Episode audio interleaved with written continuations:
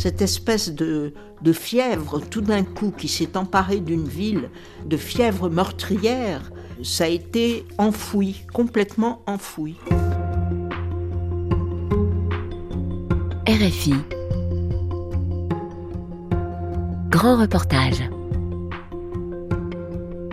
À l'été 1973, une vague d'assassinats racistes sans précédent déferle sur la France.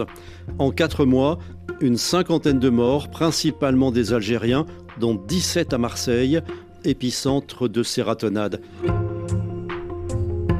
Des enquêtes bâclées, des auteurs rarement identifiés, des crimes restés impunis et niés jusqu'au plus haut sommet de l'État. 50 ans après, l'absence de justice reste douloureuse pour les familles, mais un travail de mémoire a débuté. Marseille se souvient des crimes racistes de 1973. C'est un grand reportage de Baptiste Coulon.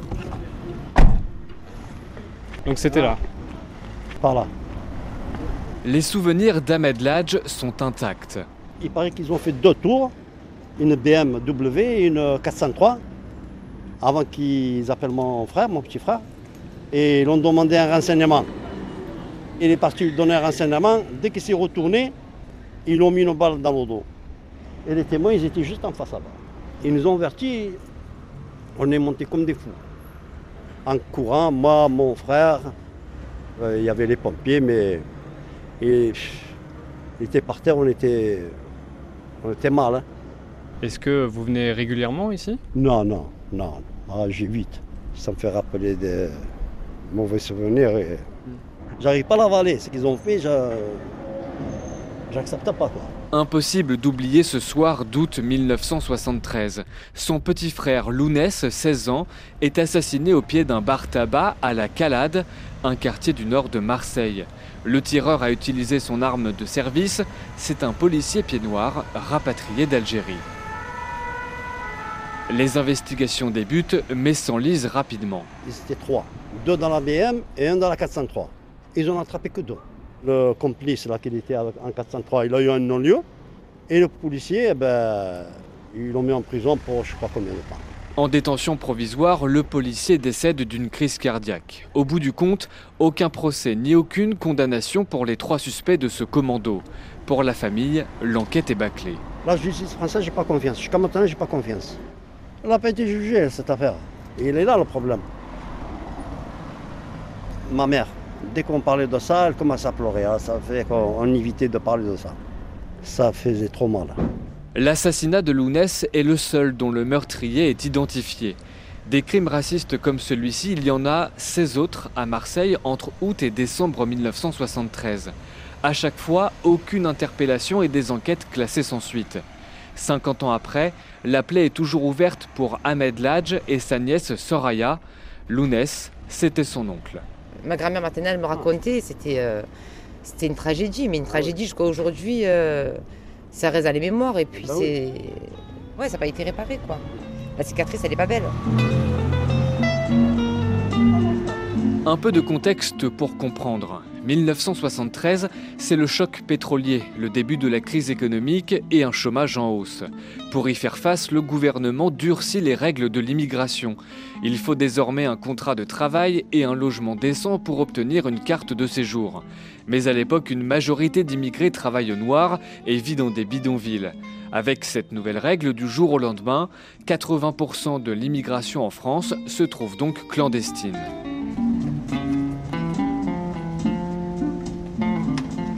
Ces travailleurs cohabitent avec des rapatriés d'Algérie, des pieds noirs ou d'anciens membres de l'OAS, l'organisation de l'armée secrète, groupe terroriste clandestin opposé à l'indépendance du pays. Le sentiment anti-arabe est latent, il trouve une légitimité dans la crise, puis se manifeste violemment après un fait divers. Extrait d'un journal radio d'août 1973. Les conducteurs d'autobus de Marseille ont décidé d'observer un arrêt de travail de 24 heures demain à l'occasion des obsèques de leurs camarades tués samedi dans son autobus. Meurtre commis par un Algérien atteint d'un trouble mental.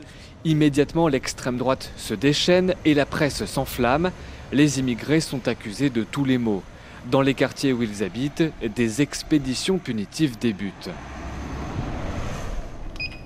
On va quatrième étage.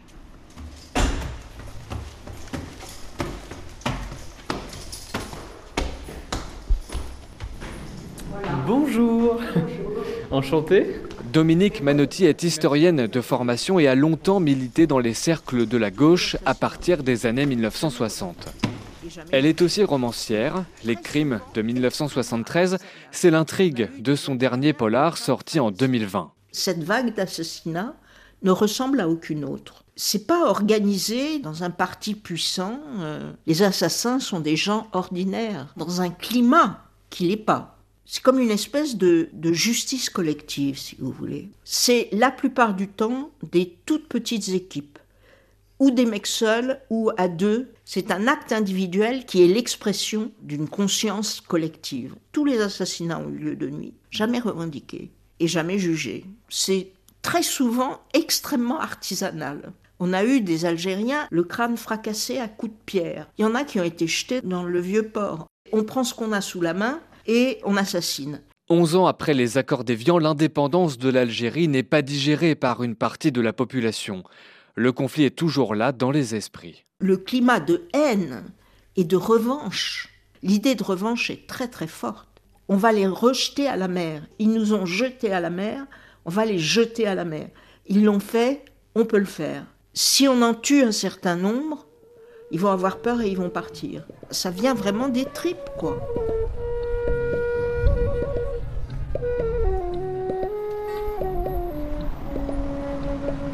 L'ambiance qu'il y avait à cette époque-là. C'était une ambiance mortifère. Smaïn Idri a 22 ans en 1973. Il est membre du MTA, le mouvement des travailleurs arabes proche des milieux marxistes. Le mouvement est né en 1972 et grandit immédiatement dans un climat de terreur. Les crimes ont, ont souvent eu lieu très tard le soir. Commencé à faire nuit. Nous nous sommes d'abord consultés en disant bon les gars, personne ne revient seul comme à. On rentrait et on sortait en bande. Pour vous dire, on savait que pour certains d'entre nous, quand ils partaient au boulot, peut-être que le soir, ils ne rentreraient pas à l'hôtel. Il y avait des gens qui commençaient à dire à leurs amis, il y en a un qui me l'a dit, un copain tunisien, qui me disait, mais moi j'ai dit aux copains, où ils sont ma famille, à qui ils téléphonent, si ce soir je ne rentre pas. Parce que les gens allaient au boulot sans être sûrs, vous vous rendez compte, de rentrer chez eux le soir. Ça veut dire qu'il y avait des gens qui savaient où habitaient les immigrés, dans les meublés, dans tout ça, et qu'ils venaient, donc c'était un truc délibéré, organisé, pour tuer le soir, pour aller trouver de l'arabe et le tuer. Trois jours après l'assassinat de Lounès par le policier, une marche est organisée. La dépouille du jeune Algérien quitte le quartier de la Calade et rejoint le port pour être rapatrié en Algérie. Un cortège de 2000 personnes l'accompagne. Le cercueil, il est passé comme ça, ouais, avec le cortège, quoi. Et toute la population qui suivait dans le silence total. Bien sûr, il y avait quelques mots d'ordre qui sont abat le racisme, euh, non aux assassinats, justice pour Hajj tout ça. Mais sinon, il n'y a pas d'autre banderole que le portrait de Hajj. Mais c'est tout, et le silence. Une partie du cortège est composée de membres du MTA.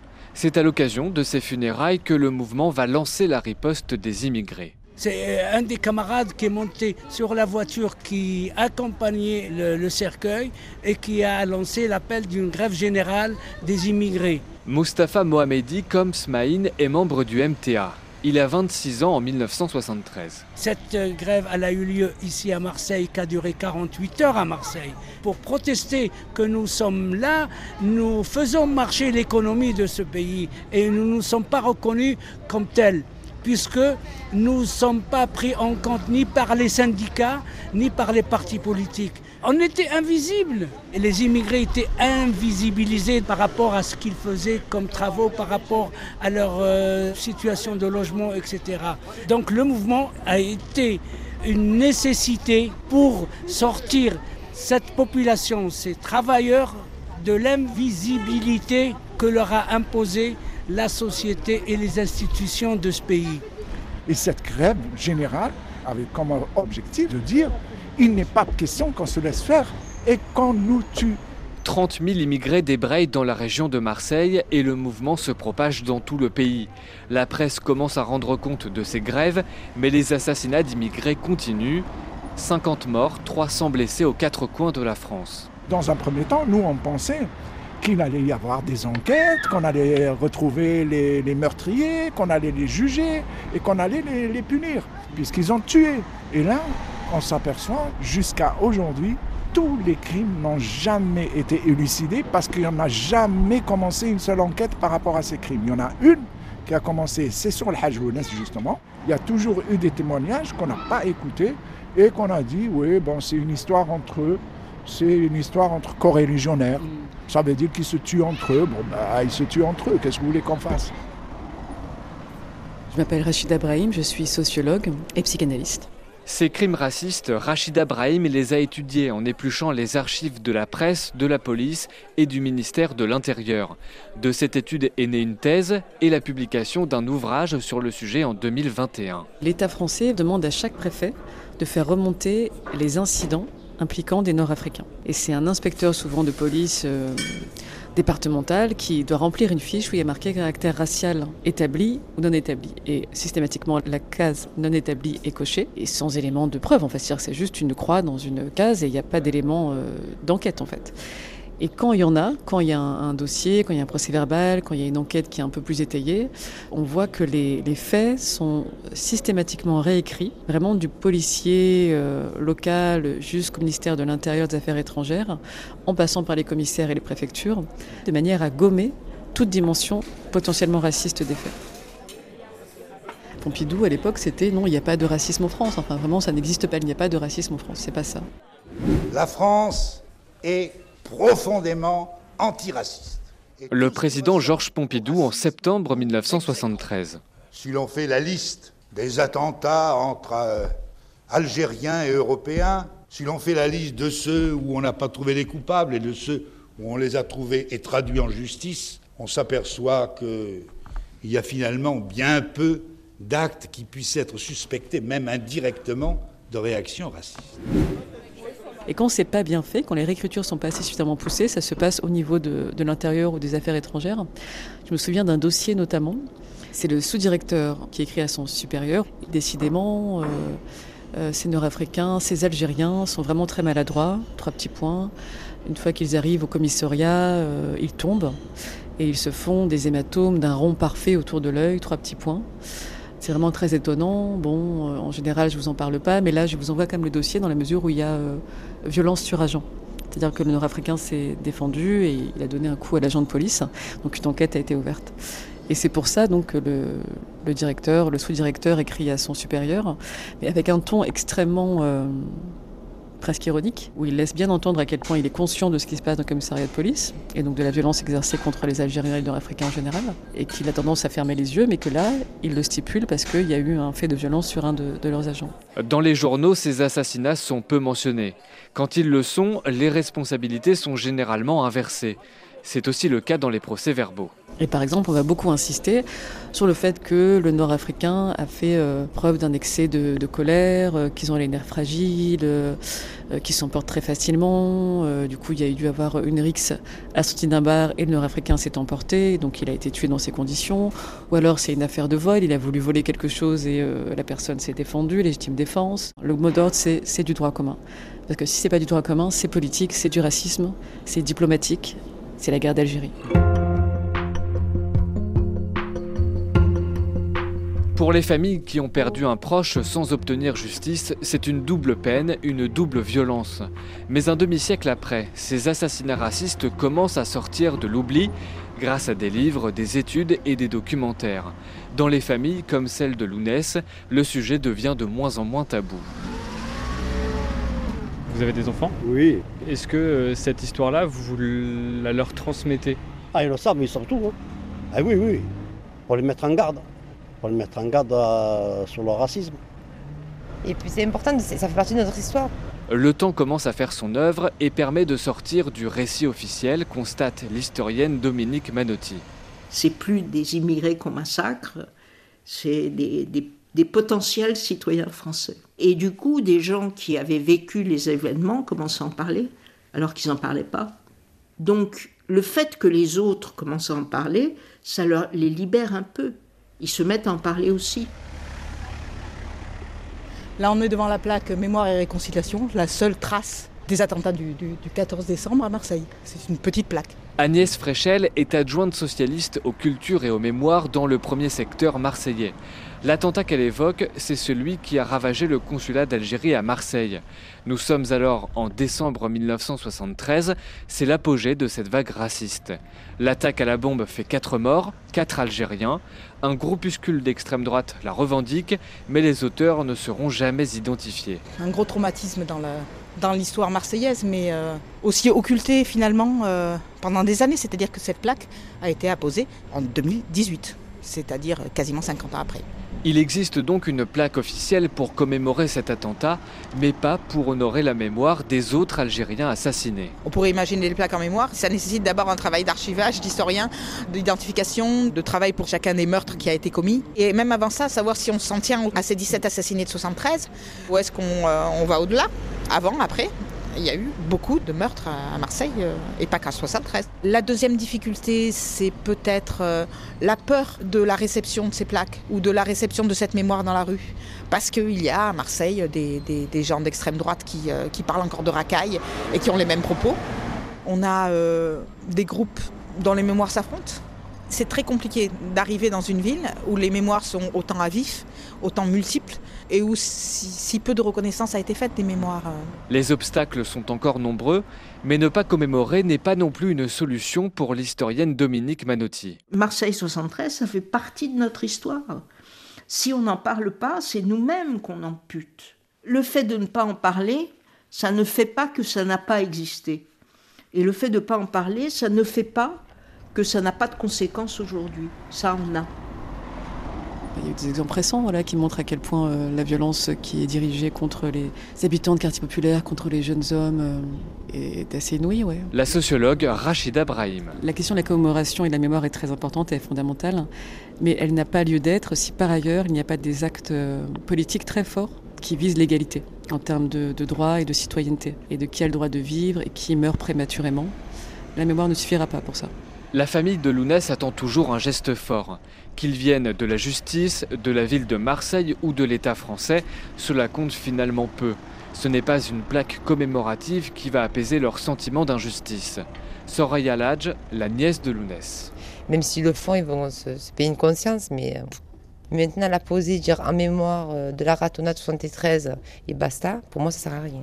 Ce qui importe, ce sont les mots, ceux de la reconnaissance reconnaître qu'il y a eu des crimes racistes, des personnes qui sont mortes parce qu'elles étaient euh, d'origine algérienne, notamment. Reconnaître ça, le dire haut et fort, oui, la France a caché, a fait en sorte de ne pas euh, reconnaître ces crimes en temps voulu, au moment, euh, au moment fait, oui, ça servira à quelque chose.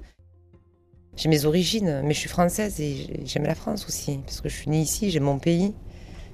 J'aime mon pays, j'aime mes origines aussi. J'aime, j'aime les deux.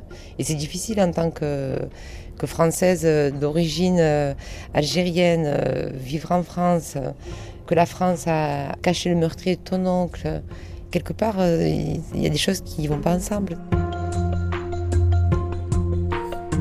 Il faut avancer, sans oublier ce qui s'est passé, parce que c'est notre histoire.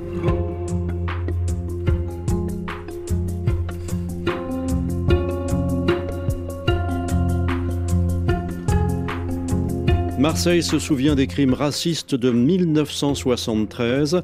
Un grand reportage de Baptiste Coulon, réalisation Pauline Leduc.